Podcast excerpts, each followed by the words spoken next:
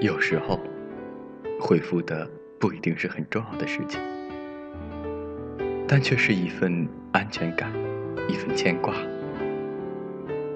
昨天我在群里扔了一个问题：对方的什么行为最让你觉得无法忍受呢？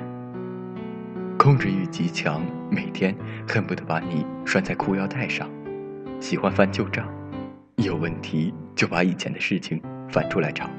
小气，一到花钱的时候就装死、哭穷、谈感情，脑袋有坑，没事就还把前任摆出来做比较。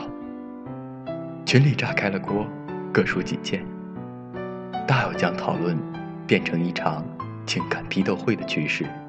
最后轮到阿来的时候，他说：“给他发完消息后，却感觉他死了一样。”阿来曾经喜欢一个男孩子，很喜欢的那种。夏天帮他挑 T 恤，冬天为他织毛衣，甚至在他和室友开黑的时候，他都会及时帮他把饭打包送到寝室。男生的缺点很多，不爱学习，也不够细心，身边的朋友都觉得男生对他不够好，当然，他自己也知道。不过这些他都能忍。唯一让他无法忍受的便是，对方从未及时回过他的消息，每次都要等很久才能收到对方的回复，甚至有时干脆是音信全无。开始的时候，他都会安慰自己，对方肯定是很忙，或者没有注意到。可这样的次数多了，他便知道，对方根本就是不忙，也不是没有注意到。而是压根儿就懒得回复，最后他提出了分手。他说，欣喜的时候第一时间想找他分享，悲伤的时候第一时间想找他倾诉，遇到事情举棋不定的时候又是第一时间想得到他的意见。可如果这些情绪传递给他后，便如石沉大海，甚至在他那里都成了一种打扰，那还有什么在一起的理由？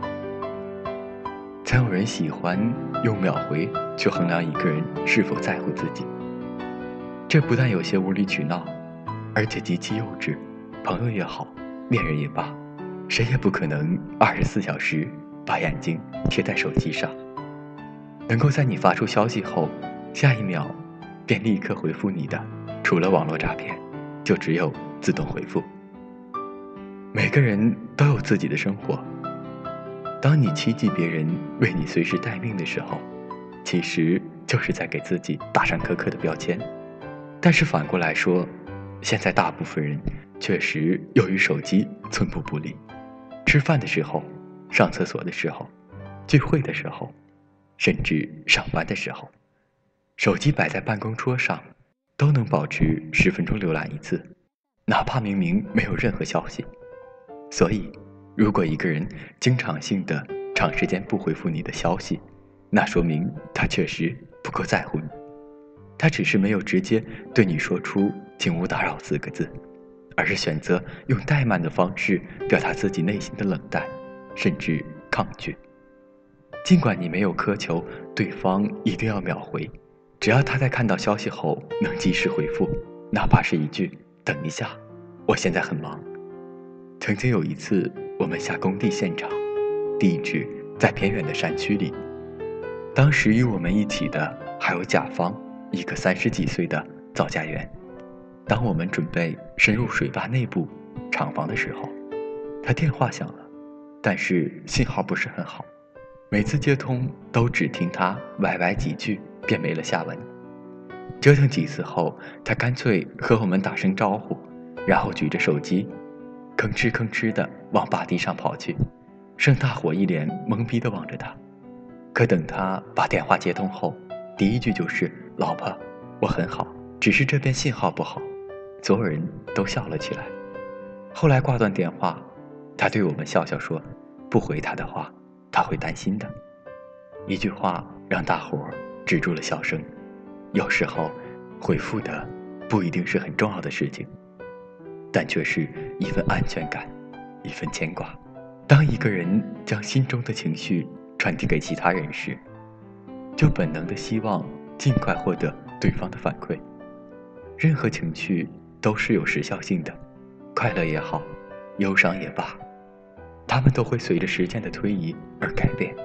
上一秒，情绪还围困在胸口里，横冲直撞，下一秒便可能立马潮水般消失。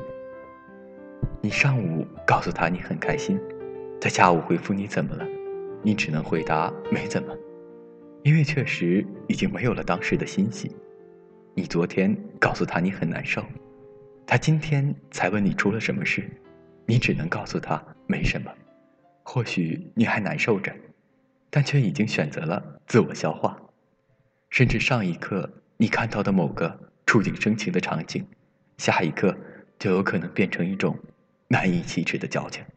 很多时候，不是故作姿态，而是时间的冷却，以及对方的颜值。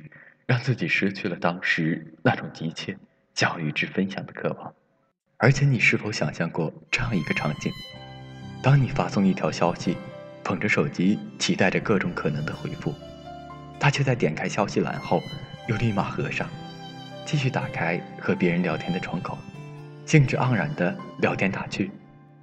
现在如果你还问我喜欢一个人，但对方每次都是延迟很久才回复消息，怎么办？尽管你不愿意接受，但我还是要告诉你，别等了。我把你的味道用香水喷掉了，我把你的相片用全家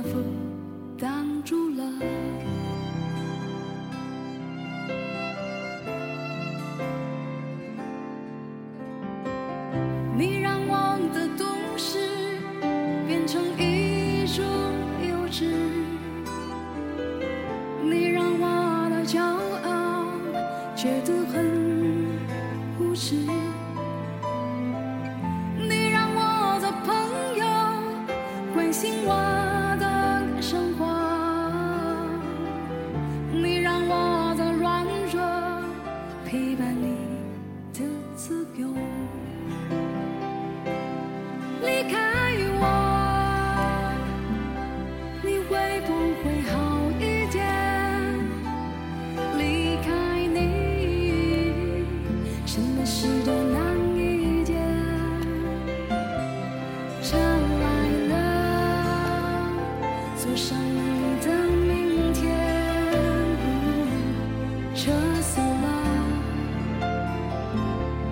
我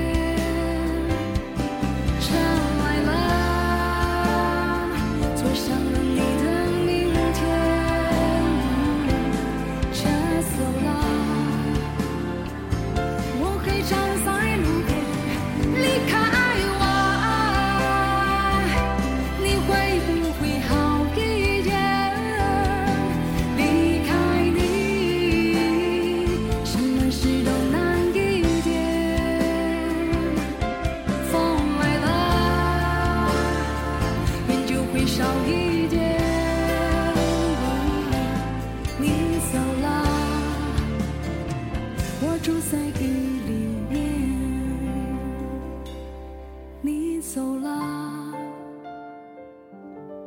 我住在雨里。